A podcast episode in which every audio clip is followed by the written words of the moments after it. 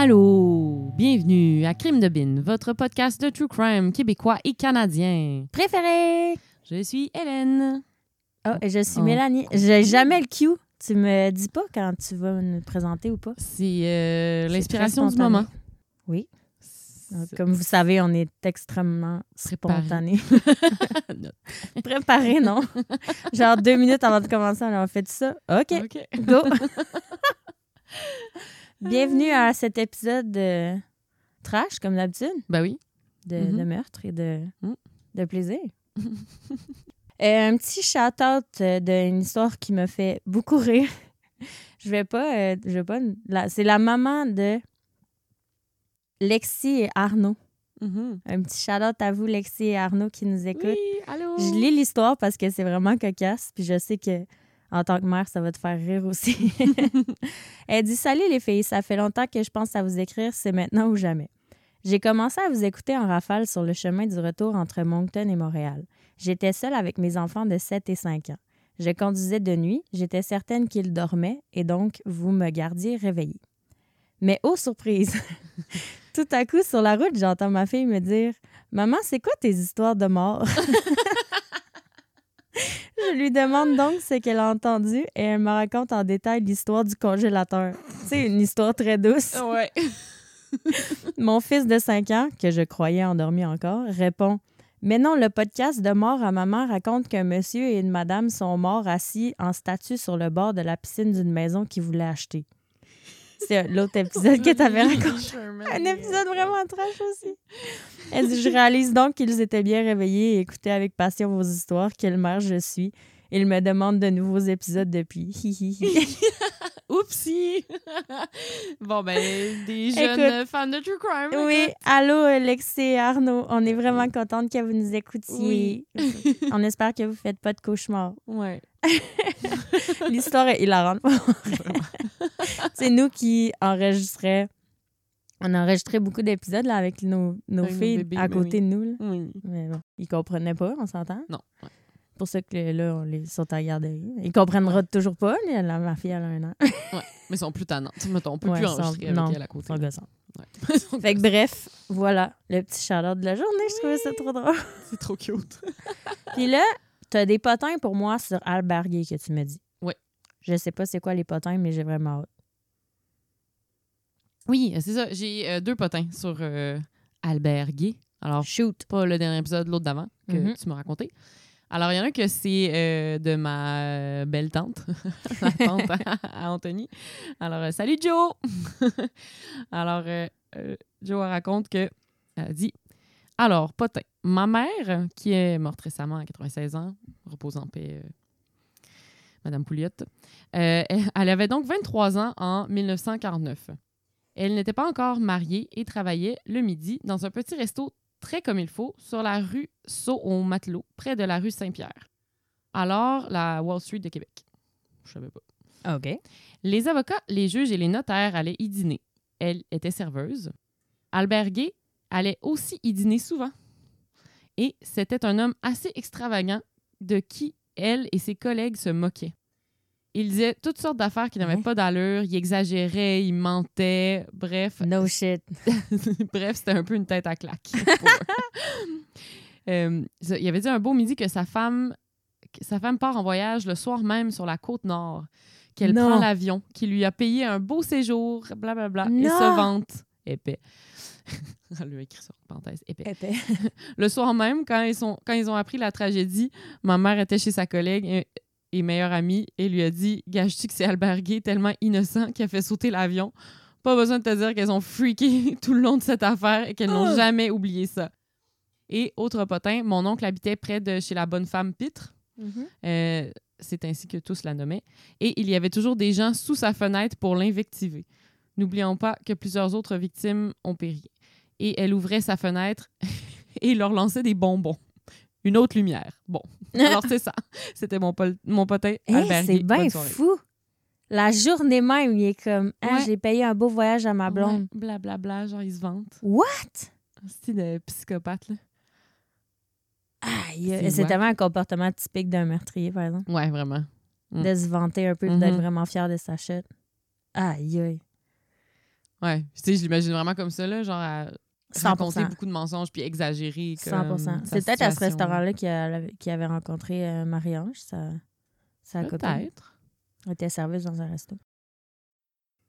Potin numéro 2. Potin numéro 2 de Catherine. Euh, alors, qui dit Salut les bines, en écoutant votre épisode à propos du bijoutier, ça a, don- ça a sonné une cloche dans ma tête. J'attendais de voir mon grand-père la fin de semaine dernière pour confirmer ce que j'avais à vous dire à propos de l'explosion de l'avion assaut au cochon. Mon grand-papa Dubé a eu 100 ans la semaine dernière. Bonne, Oh, bon anniversaire, grand-papa. Dubé! En plus, elle, elle a elle a envoyé une photo, puis pour vrai, il, il a l'air top shape pour 100 ans. là, genre. Je vois. Oh shit! Oh, il est trop cute! Avoue, il est vraiment cute. Euh, oui, alors dit, bon, mon grand-mère a eu 100 ans la semaine dernière. Mon grand-père vit à Saint-Jean-Port-Gély et a été le croque-mort du village toute sa vie. Aujourd'hui, à la retraite, évidemment. Il a été des premières personnes à aller sur le site de Saut au cochon pour la récupération des corps et des Oh passagers de l'avion. Euh, puis en plus, elle, elle a envoyé une photo où on voit son grand-père comme sur le site du crash. Ah ouais? Ouais. Puis dans la photo, il y a un gars qui ressemble vraiment à vois. Mais elle est comme floue, fait que tu sais, on, on sait pas exactement si c'est lui, mais attends, check. Il est comme là, puis si tu scrolls, après ça, on voit sa face de proche, puis ça y ressemble vraiment. Ah, je l'ai vu cette photo-là. C'est son grand-père. Ouais, il y y, a son grand-père sur cette photo-là. Mais, Lequel? Ok, on sait pas lequel. Euh, ben. euh, Crime, c'est vrai qu'il ressort. Ah. C'est sûr que c'est lui. Il était, il, est- était sur les premiers, les premiers sur les lieux, apparemment. Non, ben pas les premiers. En tout cas, il était allé Oui, sur oui, les il lieux. est allé, ouais. Ouais. ouais. Crime, euh, oui. Ouais, hein? C'est sûr, c'est lui, le gars avec la chemise blanche. Ouais. On va pu... faudrait publier la photo à quelque part. Ouais, faudrait la mettre. On va vous la montrer, gang. Mm. C'est vraiment fou. Ah, c'est débile. Ben, sinon, c'est ça. Elle a mis une petite flèche pour montrer son grand-papa sur la photo agrandie. Là. Ah, OK. Ouais. Oh, c'est trop cute. Voilà! C'était. Hey, euh, les Miss Catherine potins, les voyons. C'est ça qui est cool de faire des histoires québé- euh, québécoises. Ouais. C'est qu'après ça, on a tellement de potins parce que Mm. les grands-parents ou les parents ont des, ont des connexions, ont des, c'est ça. des histoires par rapport à ça. Mm. C'est capoté. Mais je m'attendais pas à avoir autant de, pot... ben, autant de potins sur celle-là qui est quand même vieille, tu sais. Ouais. Mais, mais c'est cool. C'est Des potins de grands-parents. Vraiment? Je suis down. Eh boy. Peut-être qu'il y a Voilà! des potins. C'est les potins. Fait que là, c'est à toi de nous raconter une histoire. Aujourd'hui, je te raconte euh, l'histoire du plus long procès de l'histoire du Canada. Oh! Et là, euh, question quiz pour toi. Combien tu penses de temps que ça a duré le plus long procès de l'histoire du Canada? Genre combien de jours en cours ou mettons ça s'est étiré sur combien d'années? Je t'en dis pas le plus long procès. OK, je vais Le dire... procès, euh, euh, trois ans. Moi aussi, j'aurais cru que c'était ça. C'est Ouais. 11 semaines. Ah. C'est vraiment pas long, hein? Non. Moi aussi, j'aurais cru que c'était vraiment long, mais ça a l'air. Je sais pas, j'ai fait des recherches puis ils disent ça partout. OK. C'est le plus long au Canada. Mais ça veut dire qu'un procès, c'est vraiment pas long. Normalement, c'est euh, un très long, ça doit être genre quatre semaines. là, tu sais. Peut-être. Ouais. Je sais pas. S'il était à la cour à tous les jours ou, tu sais, je sais pas. Mais moi aussi, j'étais comme crime. J'ai lu ça. Ouais. Ça doit être en termes d'années. Non. Presque trois mois. Je trouvais ça drôle. Mais, au total, le gars, il a passé un peu plus de temps en procès. tout ça. OK. Donc, je te raconte aujourd'hui l'histoire de Peter Demeter. OK. Mais là, je vais l'appeler Demeter parce que Déméter. Déméter parce que je vais pas me donner un accent euh, anglais à chaque fois que je vois un mot en lisant une ça me bug. Je Ouais. suis pas capable. Puis anyway, c'est peut-être même pas allemand comme non. euh, comme, comme. Voyons, pas anglais. C'est hongrois. Ah, c'est ça. Fait que je sais pas. En tout cas, bref. Euh, mes sources Murderpedia, le, mon bref, le podcast Dark Poutine, Mhm. qui ont vraiment des. des j'ai vraiment eu beaucoup d'informations grâce à eux parce qu'il n'y avait pas tant d'affaires sur euh, cette histoire-là. Et euh, les journaux Ottawa Citizen et The Spec. Donc, on commence avec qui est Pe- Peter Demeter? Il naît à Budapest, en Hongrie, le 19 avril 1933. Fait que c'est une histoire quand même vieille, Mhm. mais encore d'actualité. OK. Il naît dans une famille assez fortunée et bien connectée. Donc, il y avait du cash puis des contacts. Cependant, euh, lorsque la Deuxième Guerre mondiale éclate, les temps deviennent un peu plus difficiles pour les Demeter. Un après-midi, la maison familiale a été victime d'un bombardement russe auquel le frère et la mère de Peter ont survécu, mais pas son père. Quelques mois plus tard, le frère de Peter est aussi décédé tué par une balle allemande lors des combats pour Budapest. Hmm. La Hongrie étant sous domination soviétique, la mère de Peter l'envoie vivre chez ses cousins à la campagne pour le protéger.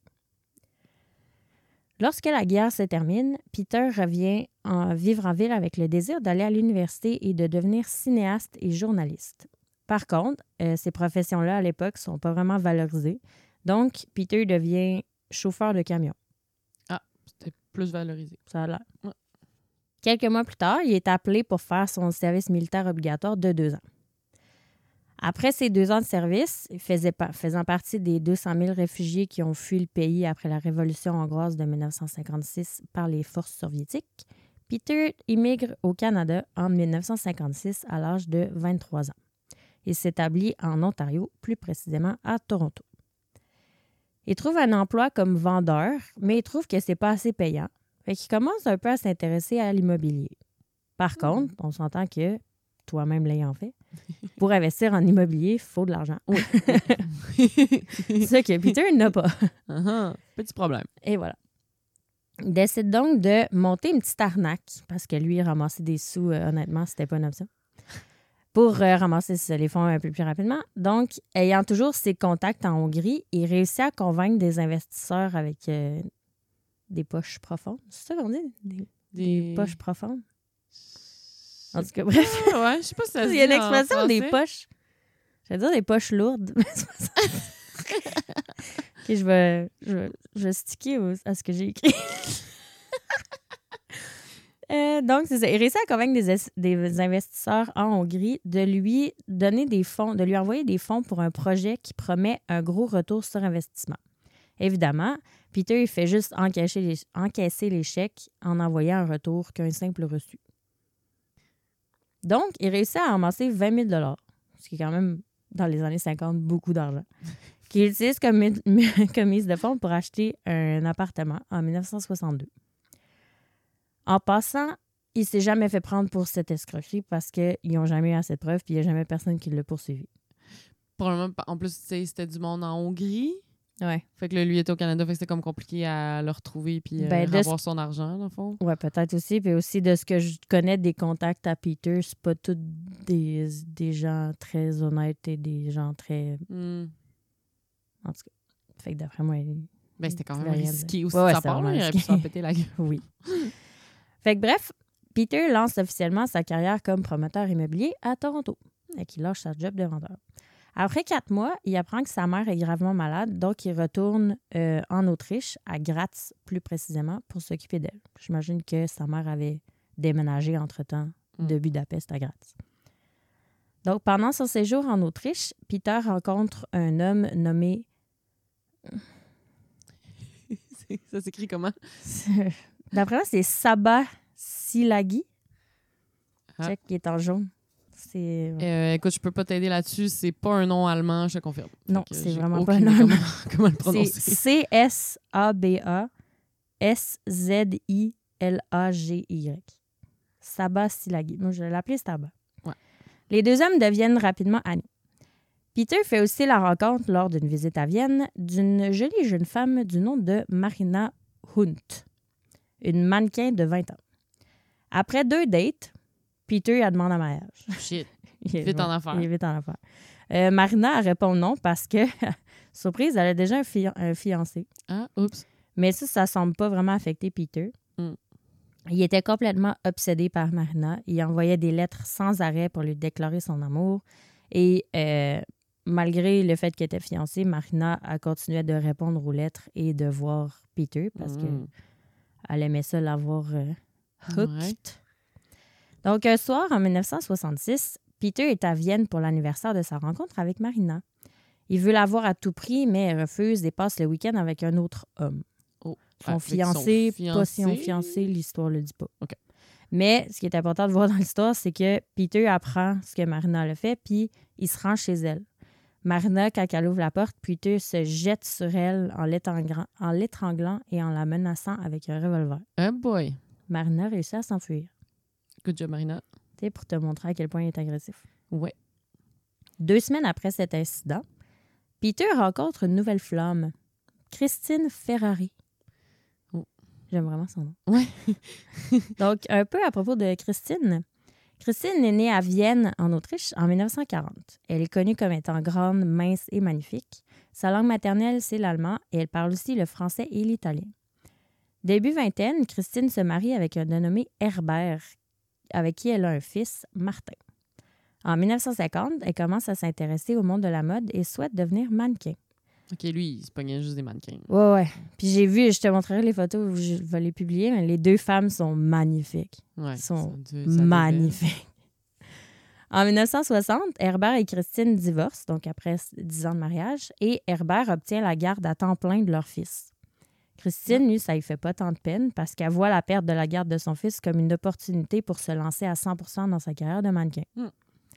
Elle devient rapidement vraiment populaire, puis son nom commence à être vraiment bien connu dans le domaine. En 1966, à l'âge de 26 ans, euh, un ami de Christine lui présente un Canadien qui était venu en visite en Autriche, Mhm. du nom de Peter Demeter, The meter. qui est pas vraiment, c'est pas un Canadien, mais Ouais, ouais. il habitait au Canada. nouveau ce moment. Canadien. Un Hongrois, un nouveau Canadien. Christine, elle parle pas encore très bien l'anglais, mais est en train de l'apprendre comme quatrième langue. Mhm.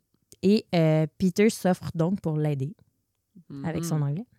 Et euh, les deux euh, tombent éperdument en amour. Oh oh. Attention, Christine. Fait que là, après quelques mois de romance, Peter convainc Christine de déménager avec lui au Canada. Donc, le couple emménage dans une maison de banlieue à, Mimi- à Mississauga. au- J'ai l'adresse. Au 1437 Dundas Crescent North, Oh. pour être plus exact, qui est à peu près à une heure de Toronto. Mhm. Euh, le 14 novembre 1967, Peter et Christine se marient à Toronto, neuf jours après le 27e anniversaire de Christine. Ils ont ensuite une fille, Andrea, euh, en 1970. Leur mariage se passe bien pour la première année, mais se met très rapidement à mal aller. Hmm, surprise. Tu me vois venir ou tu me vois pas venir? Je sens que ça va mal finir pour Christine. À la mi-juillet 1973, donc ils se sont mariés en 67, euh, Christine et Peter reçoivent de la visite à la maison. Leur amie Sybil Brewer et ses deux filles, dont la nièce de Peter, Vivica, qui avait 17 ans. Et ils ont aussi amené leur chien, un épagnol nommé Belzebub. Beelzebub! J'aime donc bien ça. C'est vraiment drôle. Donc, le matin du 18 juillet, toujours en 1973, les filles de Sibyl veulent aller magasiner parce qu'elles veulent s'acheter des mocassins et des souvenirs du Canada. La famille venait originairement d'Allemagne, mais ils habitaient au Connecticut.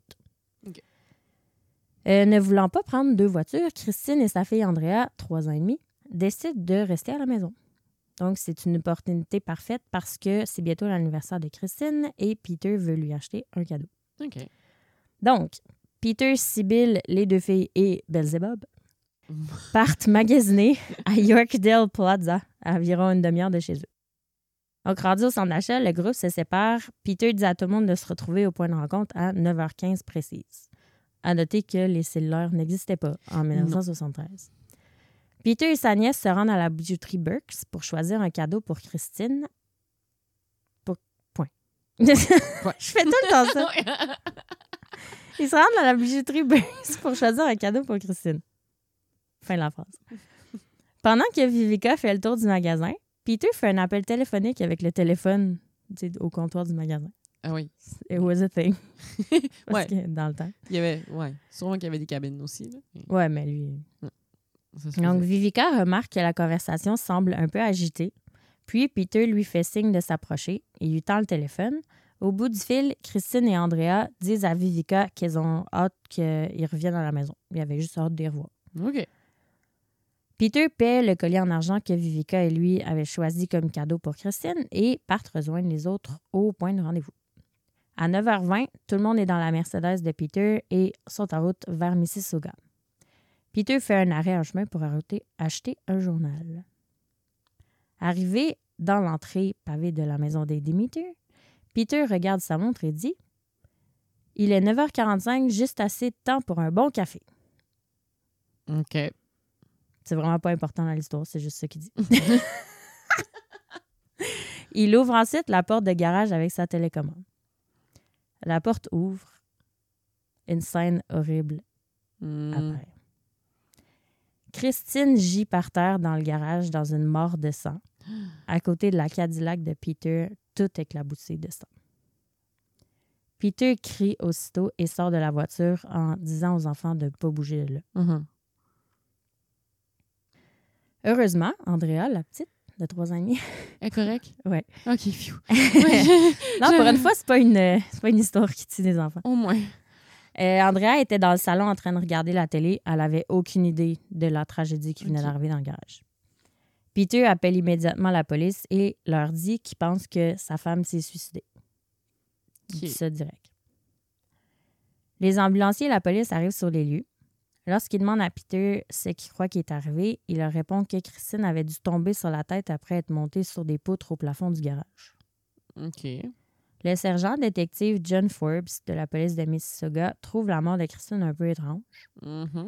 Euh, dans le, il y a un livre qui a été écrit par rapport à ça qui s'appelle By Persons Unknown: The Strange Death of Christine Demeter. C'est un livre de George Jonas et Barbara Amiel. Euh, et ils ont l'extrait exact de la description du sergent détective John Forbes de qu'est-ce qu'il a vu quand il est Ah, arrivé ok. sur les lieux. Donc, je te lis. J'écoute. Il dit En entrant dans le garage, j'ai vu le corps d'une femme couchée à plat ventre sur le sol en béton, les pieds vers le nord et la tête vers le sud. Ses mains étaient croisées sous sa poitrine, donc non visibles. Elle portait une longue robe brune descendant jusqu'aux chevilles et des pantoufles argentées, dont l'une était encore sur son pied droit et l'autre sur le sol. À l'ouest de... T'es en train de le, le mimer, le... Ah, je pensais que t'étais en train de faire le mime. non, non. Euh, à l'ouest de son pied gauche, en l'examinant de plus près, j'ai constaté qu'elle portait une petite culotte blanche à pois noirs et bruns. Cette culotte était en bon état et était en place sur ses hanches. Elle ne portait pas de brassière. La robe qu'elle portait était à dos nu et attachée à l'arrière de son. Lors de l'examen du corps, il a été noté qu'il y avait de nombreuses petites échymoses sur ses deux cuisses, ses tibias et son genou droit. Elle avait une énorme blessure au crâne causée par un écrasement. Sa matière cérébrale avait émergé de cette blessure crânienne. Ouh. Ce qui Par veut un dire son... écrasement. Ouais. J'ai la photo. Est-ce que tu veux voir ou pas? Eh? Hi. Mais c'est pas si... Ben, Ouais. tu veux-tu voir? Ouais, je pense que oui, là. Hi. Sais, ça a été publié, cette photo-là. Aïe. Ouais, une chance qu'ils publient plus ces choses-là aujourd'hui. Non, ça n'a aucun... C'est tellement un manque de respect Vraiment. pour... Ah, ça n'a aucun sens. Il y a beaucoup de sang. Il y a vraiment, Vraiment beaucoup de ça. Ben, je vais publier la photo, fait que vous allez pouvoir la voir. Là, mais... Donc, euh, les blessures de Christine semblent, ressemblent pas du tout à une chute, comme Ouais, Peter l'avait décrite. Elle avait été frappée à la tête avec quelque chose de très lourd au moins six ou sept fois. Sur la scène du crime, la police a décrit Peter comme étant étrange, agressif et parfois d'un calme plat. Pendant qu'ils attendaient l'ambulance, ça c'est vraiment whack, Peter, qui était avec son ami Sibyl, Ouais. il, était, il faisait comme un reacting, de, il faisait une démonstration de comment il pensait que Christine était tombée. Des poutres, il y avait des poutres de bois au Lui, garage. direct, là. Il, Ouais, il part faisait ça, comme un. Ouais. Fait que là, Peter, il arrête pas aussi d'achaler les policiers parce qu'il arrête pas de leur demander pourquoi le corps de sa femme n'est pas retiré du garage puis amené à l'hôpital. Fait que là, la police lui répond qu'ils doivent étudier une enquête. Tout le monde sait ça, que tu bouges jamais un corps, Ouais. tu touches pas. Euh, il voulait faire une, euh, une enquête complète avant de la bouger. Donc, Peter se fâche et demande qu'il la sorte immédiatement. Eh. C'est drôle parce que Peter, il agit comme s'il était accusé du meurtre. Mais tu sais, il n'y a personne qui l'a accusé de quoi Non, non, que ce ça soit, vient juste de se passer. là. Ouais, comme... Mais tu sais, il a l'air louche. Oui, il a vraiment l'air louche. Fait que là, la police lui demande s'ils peuvent l'em- l'emmener au poste pour lui poser des questions. Mais tu sais, lui, il est comme est-ce que je suis en état d'arrestation? Mhm. Non, non, on veut juste savoir qu'est-ce qui s'est Ouais. passé. On veut juste récolter des informations. Donc, il les suit au poste. Lors de l'interrogatoire, Peter, il est, quand- il est évasif, puis il est vraiment agressif et nerveux. Puis il agit tellement de manière révoltée puis bizarre que la police, là, a commencé à le soupçonner. Il le soupçonnait pas, mais parce qu'il agit comme ça, Ouais. Là, il y a comme, OK, non, il y a de quoi qui Mhm. marche pas. Il commence donc à enquêter sur Peter. Il découvre rapidement que Peter entretient une relation extra-conjugale avec Marina, la mannequin de Vienne, depuis de nombreuses années. Celle qu'il avait agressée, ben, qu'il Oui. avait attaquée? Oui. Hein? Oui, ils se voyaient encore. Ah, oui. Et euh, Christine aussi découvre qu'elle avait, elle avait un amant. Ah. Mm. Ils s'aimaient pas tant, Christine et Peter. Il n'y avait Ouais, pas tant d'amour. Donc, la police découvre aussi que euh, les deux avaient une assurance vie d'un million de dollars l'un sur l'autre, Peter et, Et? Christ- et Christine. C'est beaucoup en 1973. C'est gigantesque. La police met donc le téléphone de Peter sur écoute dès le lendemain de la mort de Christine parce qu'il était trop bizarre. À l'époque, la police n'avait pas besoin de mandat pour faire ça. Ah, ah. Euh, ils se rendent compte que euh, il est très, très proche de son associé, Saba Silagi, Ah, qu'il avait oui, rencontré avant, Oui, qui est oui. maintenant son associé. Et euh, ils décident de l'interroger parce qu'ils se disent ils ont trop de conversations Mhm. bizarres. Ils décident de l'interroger. Euh, donc, Saba décide de trahir son ami Peter et de dire tout ce qu'il savait aux policiers. Oh, oh. Oh, oh. Donc, il raconte. En 1968, Saba a terminé son service militaire en Autriche. Puis, Peter, à ce moment-là, il était déjà ami. Et Peter l'avait invité à venir avec lui au Canada parce qu'il disait que c'est- la vie ici est vraiment meilleure. Mhm.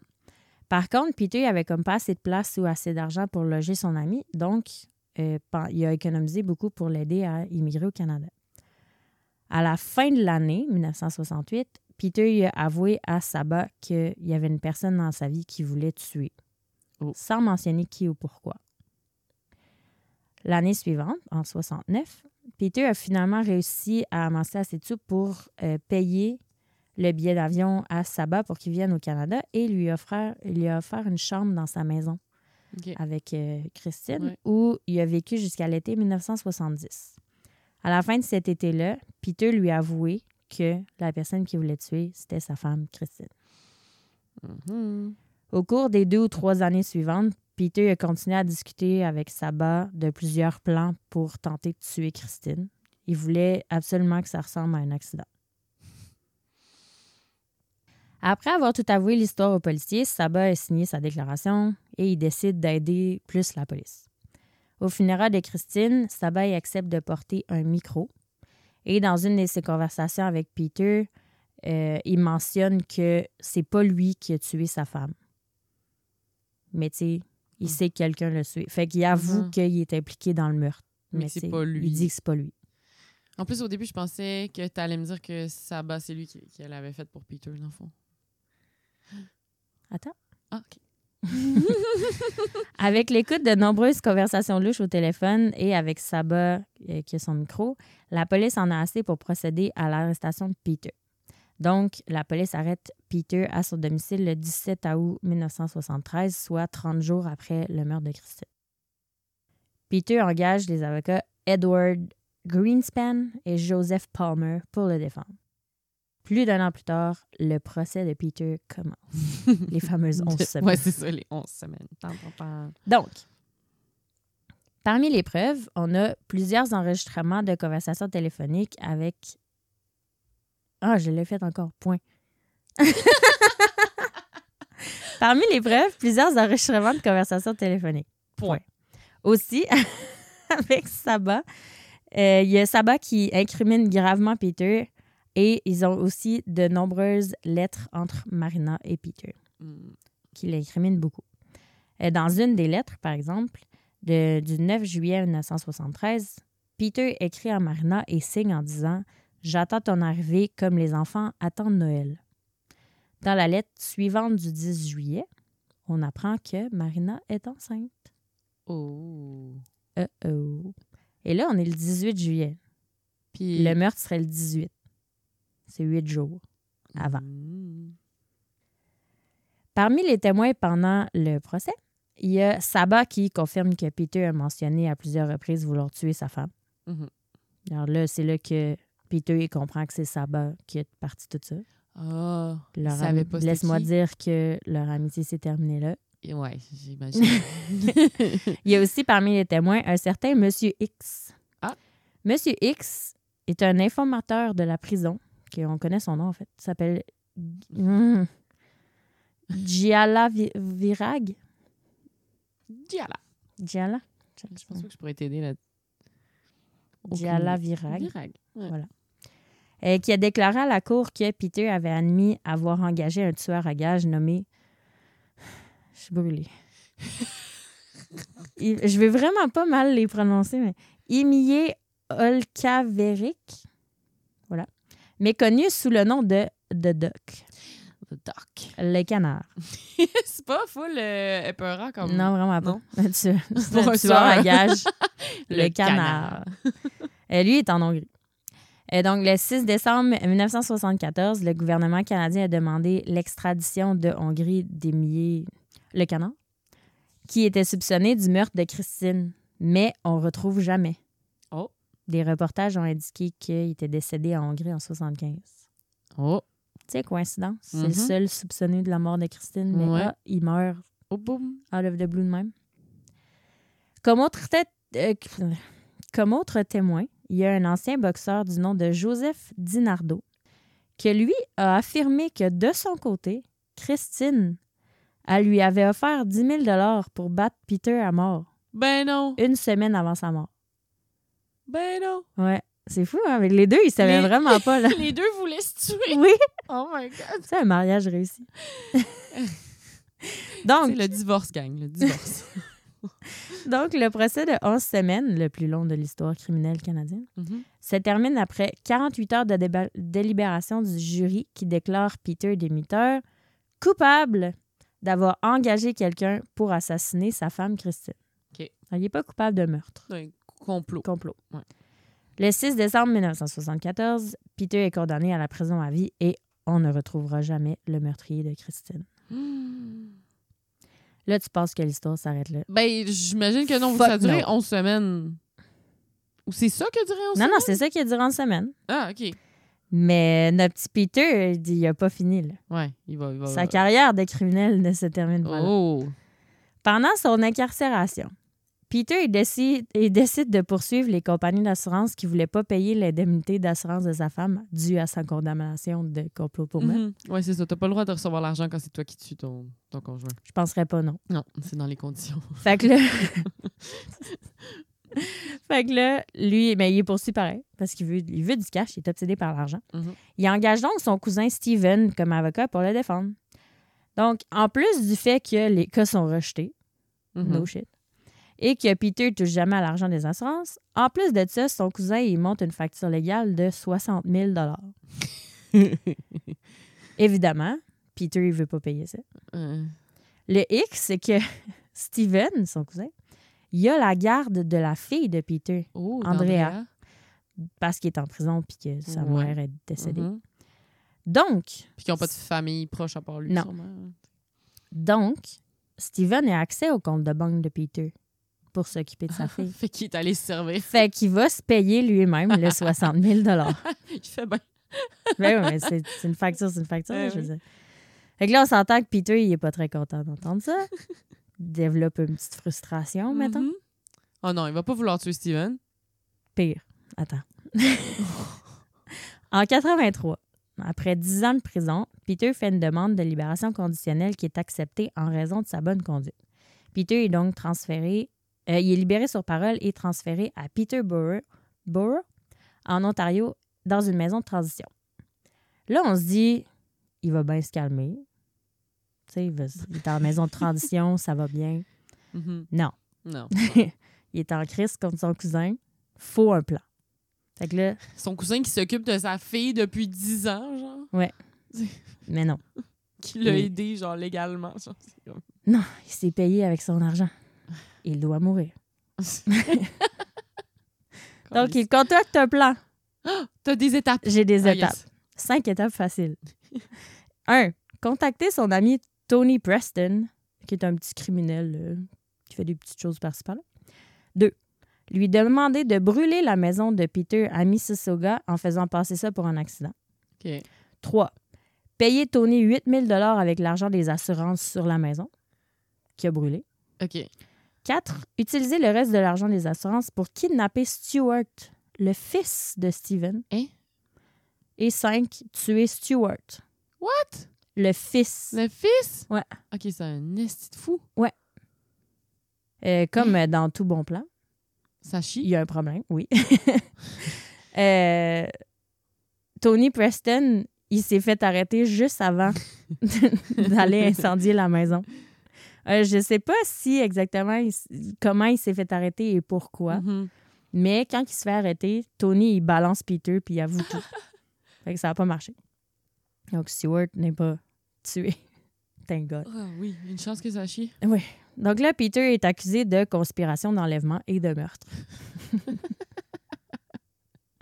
en juillet 85, donc deux ans après, euh, Peter, il y a un procès encore Un autre. et il est reconnu coupable des accusations et reçoit deux peines de prison à vie à exécuter simultanément, donc en même temps. Mhm. Le juge qualifie Peter pendant le procès d'homme très dangereux, très intelligent et diabolique. Oui, oui, je suis d'accord avec lui. Pendant son séjour, quand il était dans la maison de transition deux ans plus tôt, Peter avait rencontré une femme du nom de Lisa Ross, qui était une mère d'une fille de 9 ans. Lisa est tombée en amour par-dessus la tête avec Peter, classique. Hmm. Et il pouvait vraiment y faire faire ce qu'il voulait, ce qu'il voulait. Fait que pendant le procès pour conspiration de meurtre, euh, Lisa est venue témoigner en faveur de Peter et euh, disait qu'il était innocent. C'est- elle n'avait aucune espèce d'idée de qu'est-ce qui Mm. s'était passé, mais Non, elle avait ça. témoigné en sa faveur. C'était-tu au courant qu'il a fait tuer son... sa première femme? Je sais pas, écoute. Peut-être pas. Malgré tout, Peter est de retour en prison pour purger, purger ses deux peines de prison à vie. Donc, c'est les peines numéro 2 et 3 Ouais. de prison à vie Ouais. pour Peter. Là, tu dis, est-ce que c'est fini? Non! Il n'est pas fini, le petit Peter. Il est toujours en crise. Ah. Donc là, il est de retour en prison. ouais. Puis là, il continue ses petites manigances. Il a le goût de tuer quelqu'un. Donc là, à la fin de l'été 1985, il commence à planifier l'enlèvement et le meurtre d'un autre enfant. Voyons, lui. Cette fois-ci, il s'agit de la fille de son ancienne avocate, euh, Toby Bellman, qui, av- qui l'avait représentée lors d'une audience de libération conditionnelle. Puis il est fâché après elle parce que La même maudite raison que l'autre. elle lui a Tommy. demandé de l'argent pour Oui. ses services? Oui. Voyons, lui. Toby, elle avait trois enfants et elle lui avait facturé 46 000 de frais juridiques que Peter n'a jamais voulu payer. Classique Peter. Ouais. Euh, Toby, elle, euh, elle est pas conne. Je veux dire, elle s'est payée elle-même en gelant des actifs boursiers qui appartenaient à Peter. Sûrement qu'ils ont le droit de faire ça, je sais pas. Ouais, je sais pas. Ouais. Ça, ça l'a rendu euh, Peter euh, en, en beau joie le vert, comme il dit.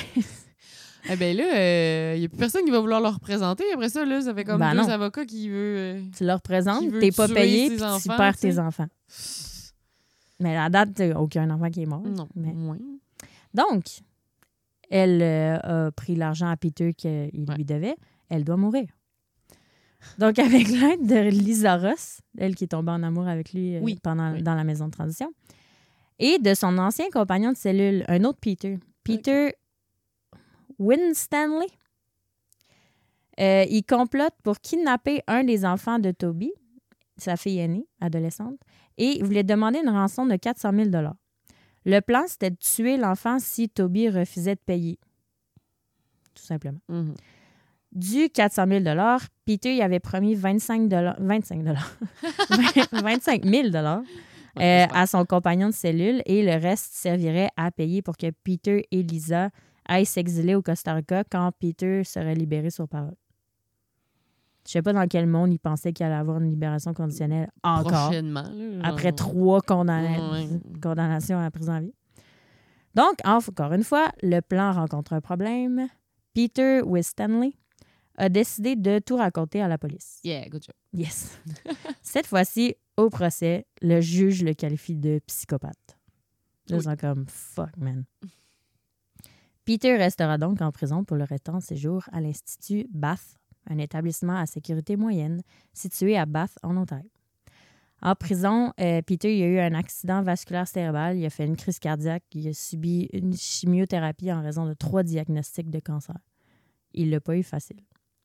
Il a, euh, en mai, pendant ces trois procès, euh, il avait refusé d'avoir son échantillon d'ADN fourni dans la banque. De... Ah ouais, il avait le droit de refuser. Il avait le droit de refuser. Mais en mai 2006, après qu'il ait refusé encore de fournir un échantillon d'ADN, il y a un juge qui a ordonné qu'un échantillon soit prélevé et donc son ADN a depuis été inclus dans la banque de données génétiques du Canada. qui est une bonne affaire. Oui. En 2019, à 85 ans, Peter a fait une deuxième demande de libération conditionnelle en clamant toujours son innocence, parce que lui, il a toujours dit qu'il avait rien à voir dans tout ça. Mais la, la commission des libérations conditionnelles a rejeté sa demande et affirme que Peter Demeter doit rester en prison. On peut lire dans leur rapport, et je cite, vous, présenterez un, vous présentez un risque excessif pour la société, Même à 85 ce qui est quand même juste poli. Donc l'histoire s'arrête là. Mais euh, je fais une petite partie sur Andrea, sa fille, OK. parce que c'est a été des, des circonstances assez spéciales dans lesquelles elle a grandi, on s'entend. Ouais, vraiment. Euh, au début, quand son père a été arrêté, puis qu'elle a commencé à, l'habiter avec, à habiter avec son oncle, Ouais. elle, a- elle allait visiter son père tous les mardis. Parce qu'elle savait pas que c'était lui qui avait tué sa mère. Ben oui, elle était, elle était jeune. hein? Ben oui, elle était très, très jeune. Elle avait trois ans et demi. Ouais, oui. Fait que tu sais, tu dis pas papa a tué maman. tu sais. Mhm. Euh, à l'âge de 9 ans, donc six ans après la tragédie, il y a un élève de son école qui a montré la photo que je viens de te Oh montrer non. de sa mère gisant dans une mare de Ah. sang. Puis il a dit c'est ton père qui a tué ta mère. Oh. Fait que c'est comme ça qu'elle l'a appris, c'est quand même Oh capoté. Chat. Elle a confirmé dans une entrevue, elle a confié dans une entrevue au journal le Toronto Sun en 2004. Elle disait tous les mardis, je devais rendre visite à l'homme le plus effrayant de la planète. Hein? Ça me donne des frissons. Oui, j'ai eu des frissons qui viennent de parcourir le corps. Après quelques années, elle a décidé de couper les pompes parce qu'il faisait Mm. trop peur. Mhm. Et je termine sur ceci. Andrea, elle a publié des commentaires négatifs sur les agissements de son père sur les réseaux sociaux parce qu'elle est vraiment contre tout ce qu'il a fait. Mhm. Après quoi, Peter il a modifié son testament pour lui léguer un dollar. Ça a été le dernier contact qu'ils ont eu. Arc. Quelle personne Fin. horrible. Non, mais tu sais, Puis il va le léguer à qui son argent? Il y a personne. ben, de toute Il façon, il n'y a pas d'argent. Ils viennent dépenser 100 000 en, en frais juridiques que les avocats se paient eux-mêmes. Ouais. Mais ça a l'air qu'il y avait vraiment beaucoup d'actifs boursiers. Ouais, c'est ça s'il avait, avait investi en immobilier aussi. Puis, Ouais. euh, Là, cette Ah. année, il va avoir 90 ans. Ah, mais il est peut-être encore. Je sais pas si Lisa l'attend encore. Je sais pas, Peut-être qu'il a légué son argent à Lisa. peut-être. Mais je sais que sa fille, mais de toute façon, je pense même s'il avait légué de l'argent à sa fille, Ah. je pense pas que sa fille, Ouais. elle le voudrait. là. Ah, elle voudrait pas, ouais. Voilà, un bon fou. Hein, Arc, je l'haïs donc ben. Ouais. Au début, j'étais comme, ah, l'histoire est quand même trash, mais tu sais, elle a rien de spécial. Puis j'étais, ah, deuxième, deuxième condamnation de prison à vie. Même. Ah, troisième condamnation de prison à vie. Puis ça a l'air, il y a des rumeurs qu'il y en aurait eu numéro 4 et numéro 5. Ah, Mais les sources étaient vraiment vagues et pas fiables. Fait que j'en ai pas parlé, Mhm. mais. peut-être. Ce qui me surprendrait vraiment pas qu'il se Ouais, neuf. essayer de faire d'autres choses. euh, Ouais, parce que de toute façon, même rendu là, t'as prison à vie. Fait que même si tu l'as encore et encore et encore, Ouais. tu peux toutes les faire en même temps. Je veux dire, euh, Mhm. une vie, ça, ça a une fin à un moment donné. Fait que Mm. lui est comme, ah, fuck off, j'ai déjà prison à vie, je vais continuer à faire des merdes. Puis à essayer de tuer des gens unsuccessfully. Puis à pas payer mes avocats. Et puis à à pas payer. tuer leur enfant. Ah, Puis, tu sais, il y a tellement d'autres détails aussi. Là, je pouvais pas tout dire parce que j'avais déjà neuf pages d'écrit, mais tu sais, il y avait des ils ont essayé de le transférer dans des maisons de transition qui voulaient rien savoir de lui. Euh, ils ont Mm. Il y a tellement d'affaires par rapport à ce gars-là. C'est l'enfer comment est-ce qu'il y avait des... En tout cas, j'ai fallu que j'enlève beaucoup de choses dans l'histoire, mais Hmm. c'est un fucking psychopathe. Ça n'a Ben, aucun vraiment. sens. Puis, tu sais, il tue pas les personnes qu'il veut tuer. Il tue leurs enfants. Ouais. Ben, il voulait. Une chance, une chance, tous ses plans ont Ouais, dans là. ses plans. Ouais. Mais, Sauf la, mais sa c'est femme. un méchant malade. là. Puis on n'a jamais su, il n'y a jamais personne qui a eu de peine pour la mort de Christine. Mais c'est ça, le meurtrier de Christine. il a pas Ben ouais, je payé. pense que c'est le Hongrois qui est décédé, mais je pense que Ouais. Peter l'a fait tuer pour pas Oui. qu'il parle parce qu'il s'est rendu compte que tout le monde autour de lui Mm. parlait. Puis il y a d'autres témoins aussi, là, j'ai pas tout mentionné, mais. En tout cas, bref, belle histoire de psychopathe. Ouais. J'espère que ça vous a fait plaisir si vous écoutez ça dans votre auto, votre camion, euh, en faisant le déjeuner, je sais pas, en travaillant. Il y en a beaucoup qui nous Oui, écoutent. beaucoup qui nous écoutent en travail. Fait que voilà. Ah, yeah, merci pour cette histoire. Je la connaissais pas du tout. Mm, c'est spécial. Mm. Ah, Voilà. Est-ce que tu sais qu'est-ce que tu vas nous raconter la semaine prochaine? Oui. Est-ce qu'on a droit à un teaser? Ça se passe en Abitibi. Yeah! On l'a pas fait de la BTB encore, non, non? c'est ça, c'est pour ça que je me suis dit euh, que j'en ferai un en Abitibi. Yes! Parfait. Ben, continuez à nous écrire, puis euh, Crime, on a, ah, on a oublié de vous remercier pour Ah tous les illustrateurs qui nous ont écrit, les Oui. designers graphiques et tout. On a reçu Tellement. de être proche d'une centaine pour vrai. On s'attendait comme pas à ça. Merci tellement. On est, on est un peu submergés. On va On va trouver un plan. Ouais, essayer de choisir. Parce On que aimerait ça parce tout que vous prendre. Vous êtes comme tous très talentueux. Vraiment. Euh, Je sais pas qu'est-ce qu'on va faire. Non, on sait pas encore. Écoutez, Euh, on va. ouais. Donc, merci à tous ceux qui nous ont envoyé leur candidature. On évalue tout ça, puis on vous revient rapidement. là. Ouais. Merci encore. Merci. On se voit dans deux semaines et dans une semaine pour les Patreons. Ouais. Semaine prochaine, Patreon. Bye! Bye!